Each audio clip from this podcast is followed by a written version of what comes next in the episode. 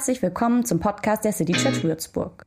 Als City Church wollen wir Menschen mit dem liebenden Gott in Verbindung bringen, damit sich die Welt verändert.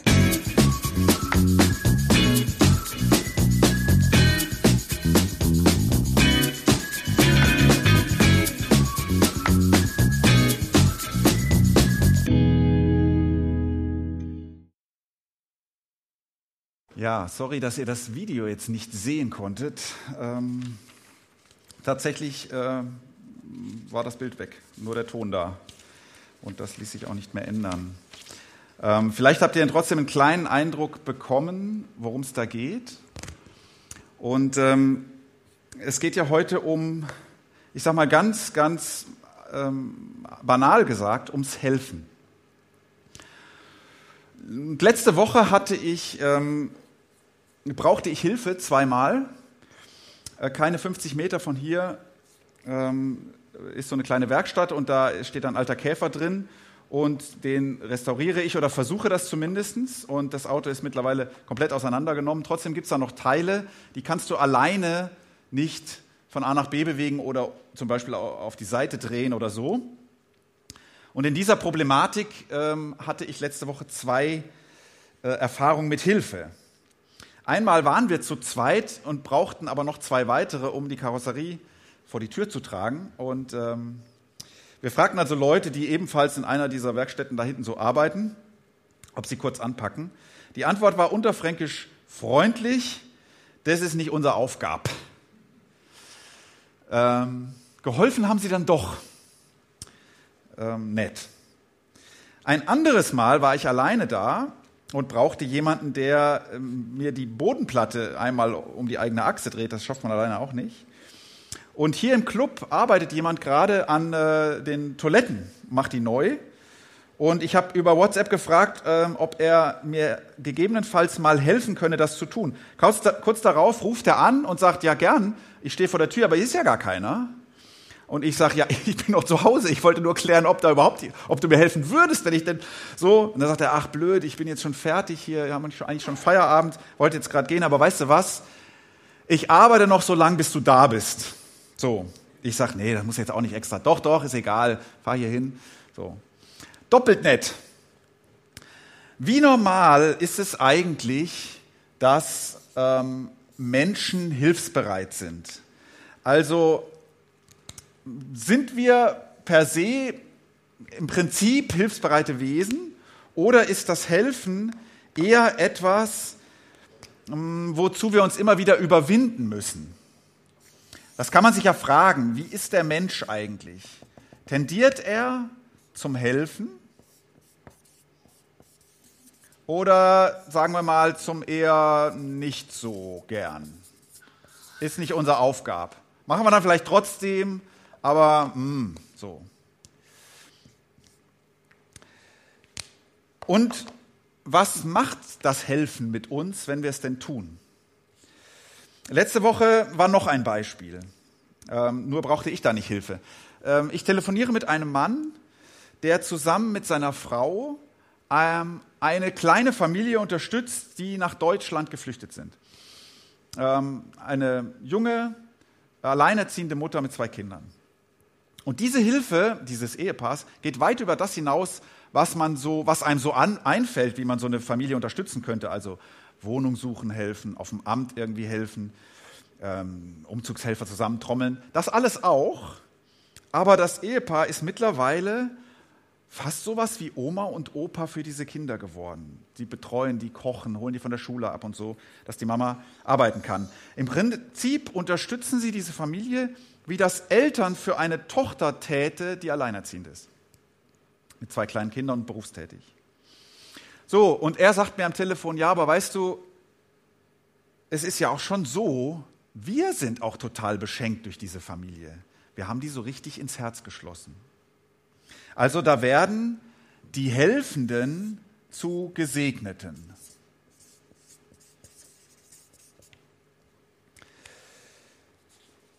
Normal, ja, ist das nicht, oder? Oder vielleicht doch?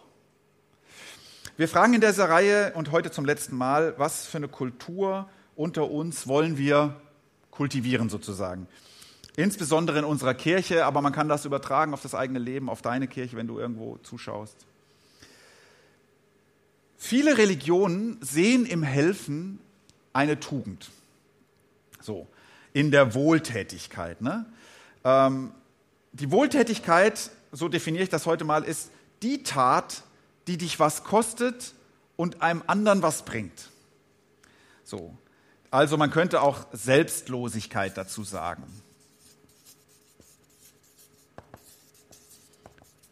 Das machen wir jetzt mal irgendwie bunt. Die Selbstlosigkeit. Und viele Religionen sagen, ja, das ist eine Tugend ähm, unserer Religion oder so. Da, nicht religiöse Menschen würden möglicherweise insistieren und sagen, ja, das ist aber nicht nur ein religiöses Ding, das ist eigentlich ein menschliches Ding. So. Und ich würde sagen, ja, ich hoffe, das ist ein menschliches Ding. Aber als christliche Kirche müssen wir natürlich fragen, für uns selbst, ist das so bei uns? So. Ich lese euch deshalb heute einen Text vor, der ist ein bisschen länger, aber es geht eigentlich nur um die letzten zwei Sätze oder die zwei Sätze am Schluss, so gegen Ende. Aber ihr solltet trotzdem den Zusammenhang dieses Textes haben. Und ähm, in diesen zwei Sätzen zum Schluss geht es ums Helfen. Es ist ein Text ähm, über Paulus, ähm, der erste christliche Missionar, ähm, der durch die damalige antike Welt reiste und Kirchen gründete. Und diese Situation ist am Ende der dritten Missionsreise. Er ist auf der Durchreise, so das Jahr 65, 55, 55 56.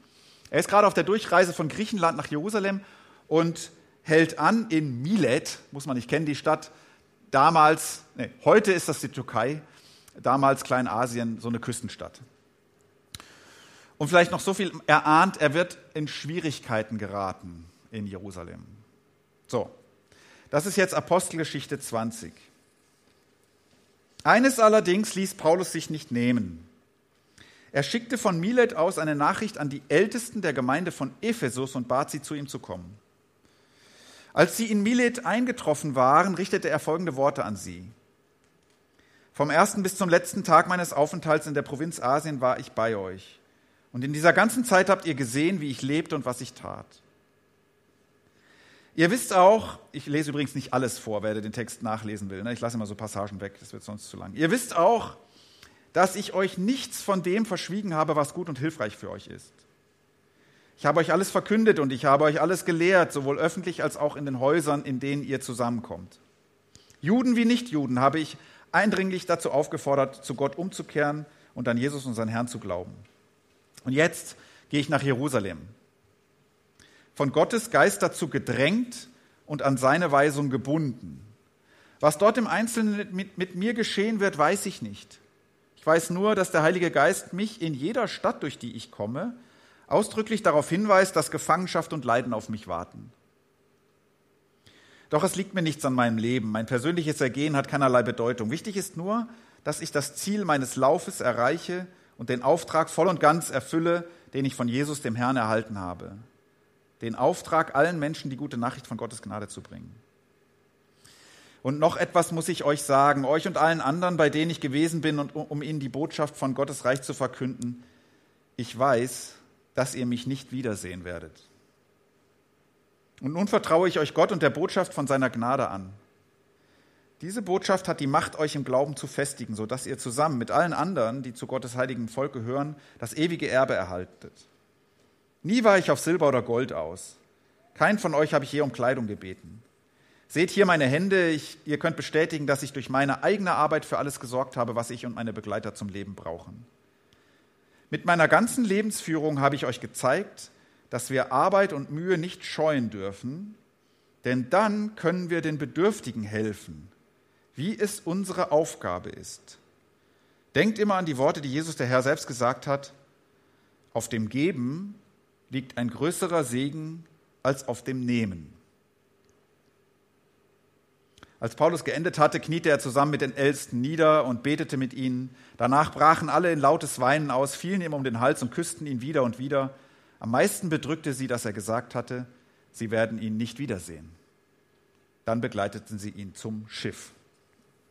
So, ihr spürt so ein bisschen was von der Dramatik dieser Situation, Abschiedssituation. Sie haben sich tatsächlich nie wieder gesehen.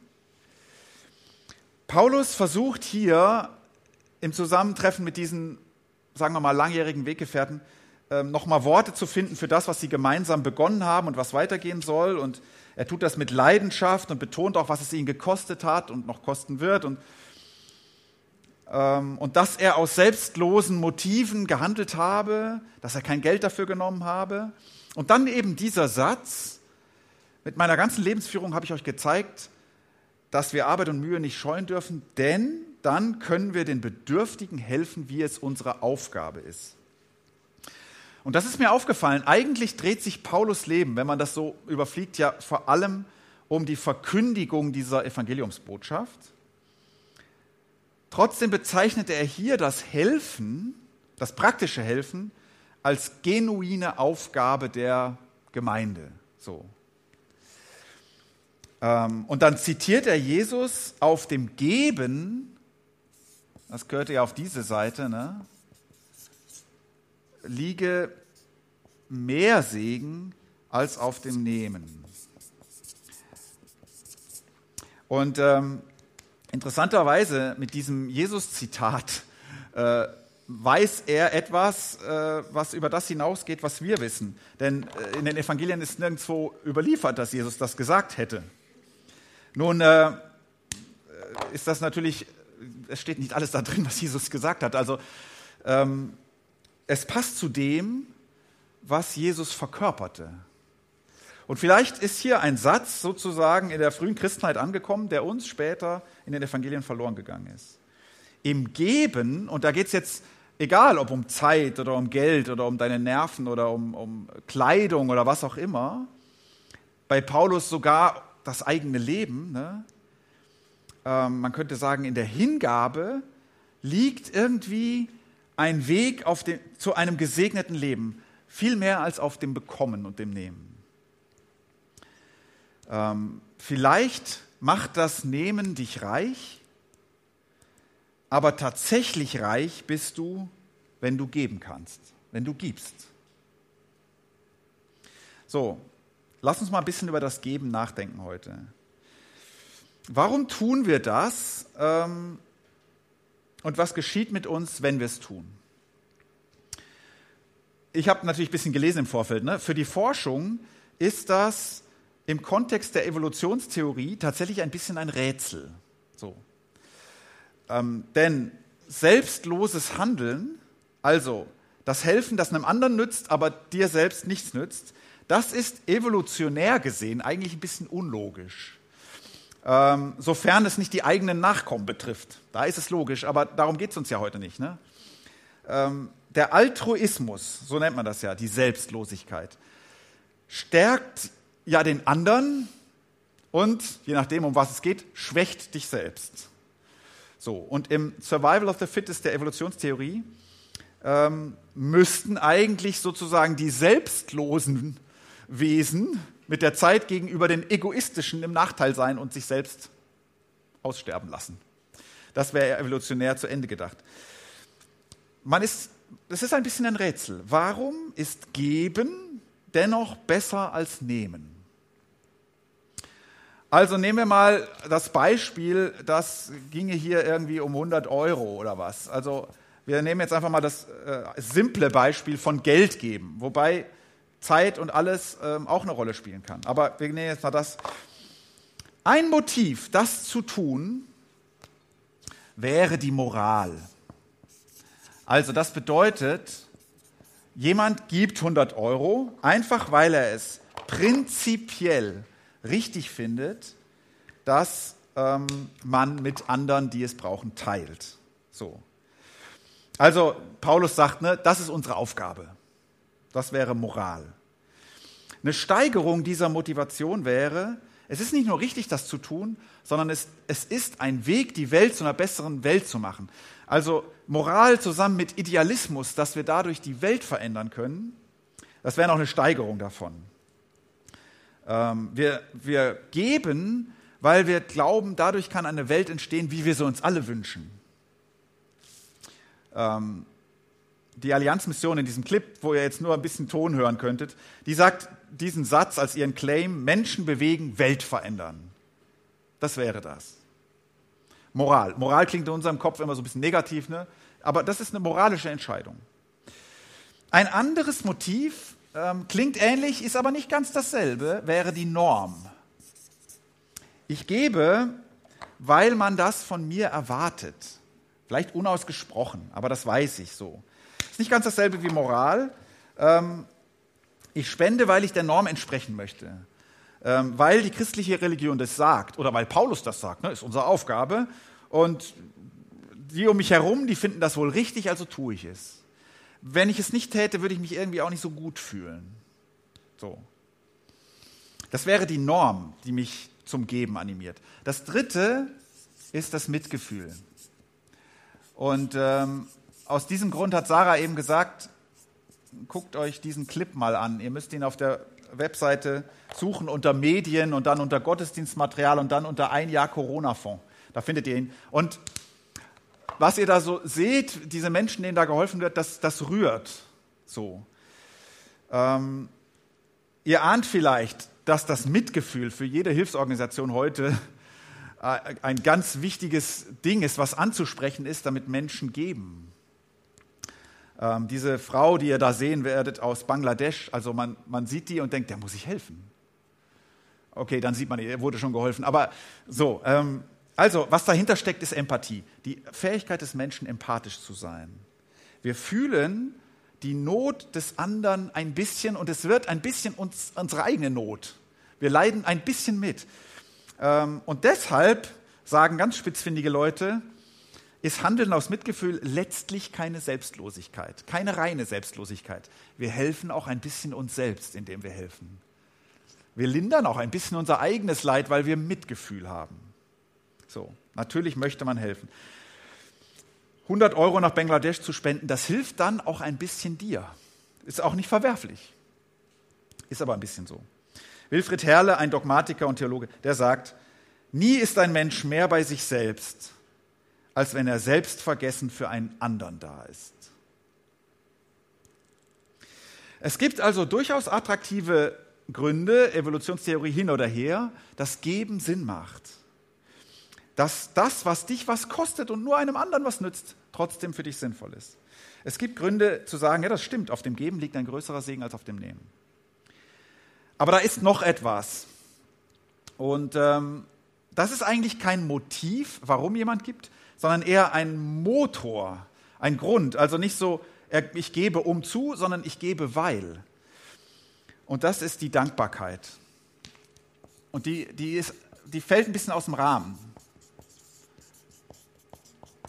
Wenn Menschen sich als selbst als Beschenkte erleben, ähm, sind sie bereit zu schenken. Äh, man hat natürlich auch solche Experimente gemacht, ne? so, so, die Soziologen machen ja solche Sachen, irgendwo an so einem Automaten, keine Ahnung was, äh, Geld rein, sodass der, der den benutzt, Geld findet. Und dann kommt er da raus aus der Telefonzelle, da gibt es heute nicht mehr, was weiß ich, und wird draußen von jemandem um Hilfe gebeten, ob er ihm den Weg zeigen kann. Und dann guckt man, gibt es einen Unterschied zwischen denen, die Geld gefunden haben und denen, die nicht gefunden haben? Und ja, wer Geld gefunden hat, ist bereitwilliger, jemand anderen, der Hilfe braucht, kurz zu helfen. Ähm, also Dankbarkeit. Und aus einer tiefen Dankbarkeit dem Leben gegenüber oder Gott gegenüber kann tatsächlich eine grundsätzliche gesteigerte Hilfsbereitschaft werden. Und hier liegt ja eine Riesenmöglichkeit für den christlichen Glauben oder für die christliche Religion, ähm, Hilfsbereitschaft in diese Welt zu pumpen. Denn das, was Jesus äh, verkörperte oder was, was Paulus hier verkündete, das ist die Botschaft, dass wir Geliebte sind, dass wir mit Gnade Beschenkte sind, dass wir mit göttlicher Zuwendung Bedachte sind. Paulus sagt, diese Botschaft, die hat die Macht, euch im Glauben zu festigen, sodass ihr zusammen mit allen anderen, die zu Gottes heiligen Volk gehören, das ewige Erbe erhaltet. Bisschen altertümlicher Ausdruck, aber anders gesagt, ihr seid reich Beschenkte. Und wenn dich das begeistert, oder sagen wir mal, immer, wenn du darüber Begeisterung spürst, wirst du geben wollen. Ich rede nicht von Geld, ne? nicht, nicht hauptsächlich von Geld. Helfen wollen. Okay, wie wird das hier Kultur unter uns? Ähm, einer unserer Werte der City Church lautet so, etwas tun, wir werden praktisch, nicht nur private Spiritualität, sondern die Veränderung der Welt zum Guten ist unser Ziel, Sinn und Ziel. Darum experimentieren, helfen, teilen und arbeiten wir und geben bei Misserfolgen nicht auf. Wie wird das Kultur unter uns? Nun, ähm, ich habe echt gedacht, ich sehe das unter uns immer und immer wieder. Menschen, die helfen. Brauchen wir nur sonntags hier hinkommen. Ähm, natürlich Kleinigkeiten, wie wir uns helfen, aber Menschen, die helfen. Ähm, letztes Jahr hatten wir ein, also wurde es finanziell eng und im Dezember haben uns so viele Menschen geholfen, mehr gegeben, als man erwarten konnte, so dass wir das ja abschließen, gut abschließen konnten.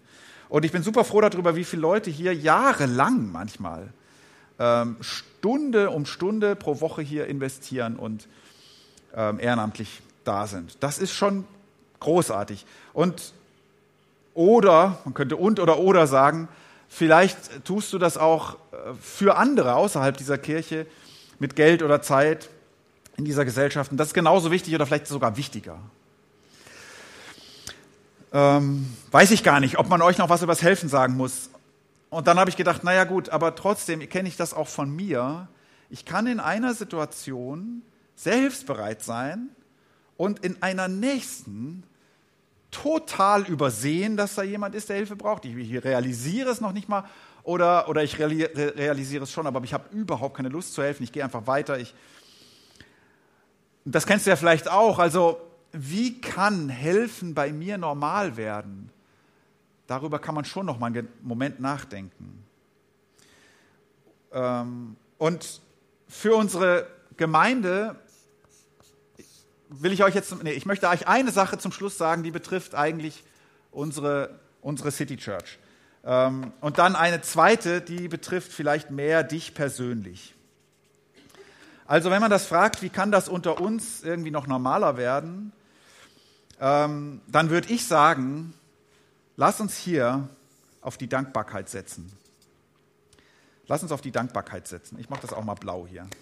Ich glaube, da liegt für eine Gemeinde, für eine Kirche eine Möglichkeit, wenn sie, wenn sie etwas kultivieren will. Und man kann sich ja jetzt fragen, ja, wie, wie werden wir denn alle zusammen dankbarer? So. Und ich dachte, naja, indem wir das kultivieren, was wir die letzten vier Wochen hier besprochen haben. So. Also, indem wir zum Beispiel eine Gemeinschaft kultivieren, das war das Thema eins, ne? indem du gesehen bist und jemand Interesse an dir hat. Das macht dankbar, wenn du das erlebst. Oder das Zweite, indem wir eine Gemeinschaft kultivieren, in der die Freude lebt und gefeiert wird, dass Gott da ist.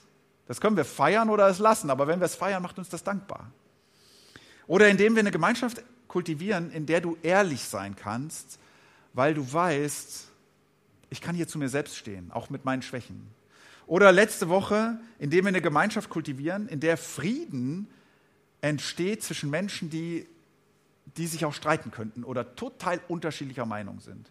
Das alles würde dankbar machen und würde unsere, unsere Selbstlosigkeit steigern. Was bräuchtest du noch mehr als diese vier Sachen, um dankbar zu leben? Mit allem, was in deinem Leben natürlich auch so ist, dass du nicht glücklich sein kannst, aber ja. Und dann das Zweite, was ich zum Schluss sagen will, da geht es jetzt mehr um dich persönlich. Ähm, und das ist eine gute und eine schlechte Nachricht. Ich muss mal gerade gucken, dass ich das noch hier hinkriege. So zeichnerisch. Ähm, also du hier vorm Spiegel, ja.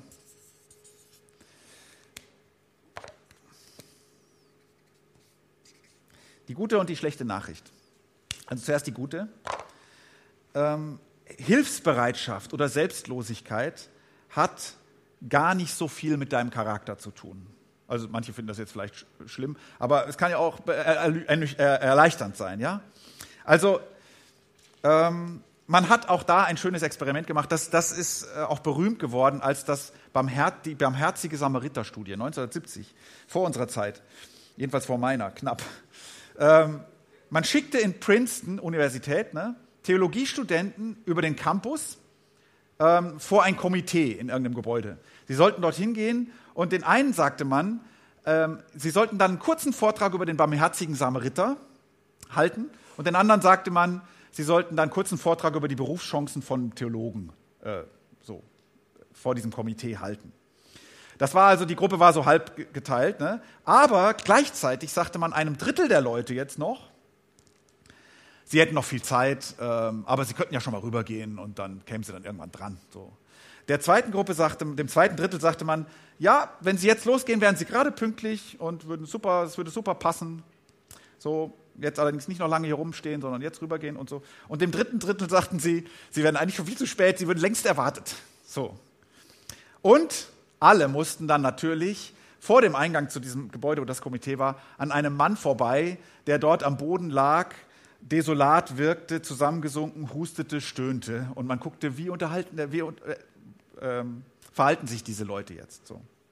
Das Ergebnis, worüber die Studierenden zu referieren hatten, machte keinen signifikanten Unterschied. Also wer gerade den barmherzigen Samariter im Kopf hatte, das machte nicht den Riesenunterschied. Bisschen schon, aber nicht riesig, dass man sagen kann, das hätte jetzt den Unterschied gemacht, ob sie helfen oder wenigstens fragen oder nicht. Ob sie allerdings Zeitdruck hatten, das machte einen Riesenunterschied. 63 Prozent der Leute, die noch viel Zeit hatten, halfen, fragten nach. 45 Prozent immerhin derer, die pünktlich waren, aber nicht wahnsinnig unter Zeitdruck, die auch. Aber die, die unter Zeitdruck waren, 90 Prozent gingen vorbei, kletterten drüber, ärgerten sich so. Heißt, die äußeren Umstände sind wesentlich entscheidender dafür, ob wir helfen oder nicht, als unsere Wesenszüge oder was uns gerade so im Kopf ist. Die schlechte Nachricht daran ist, wir müssten an unseren Umständen eventuell was ändern. Und vielleicht, und das möchte ich euch zum Schluss mitgeben, vielleicht an unserer Zeit. Also an unserer Zeitnot, an unserem Erfolgsdruck, an unserer Zerstreuung, die uns vielleicht viel Zeit kostet. Ähm, könnte es sein, dass Hilfsbereitschaft oder Nicht-Hilfsbereitschaft ganz schön viel mit unserem Terminkalender zu tun hat. Also der ist natürlich nicht schuld daran, aber das, was wir da so reingefüllt haben. Und mit dieser Frage lasse ich euch so ein bisschen zurück. Guck mal in den Spiegel und frag dich, könnte es sein, dass ich, dass mein Leben zu voll ist mit mir selbst? Und zwar nicht, weil ich so ein egoistischer Sack bin, sondern weil meine 24 Stunden so voll sind mit meinen Dingen, dass da nicht mehr viel Platz ist für die Dinge anderer. Es hat mal einer ein Lied gesungen, äh, man solle mit dem Mann im Spiegel anfangen, wenn man die Welt verändern wolle. Amen.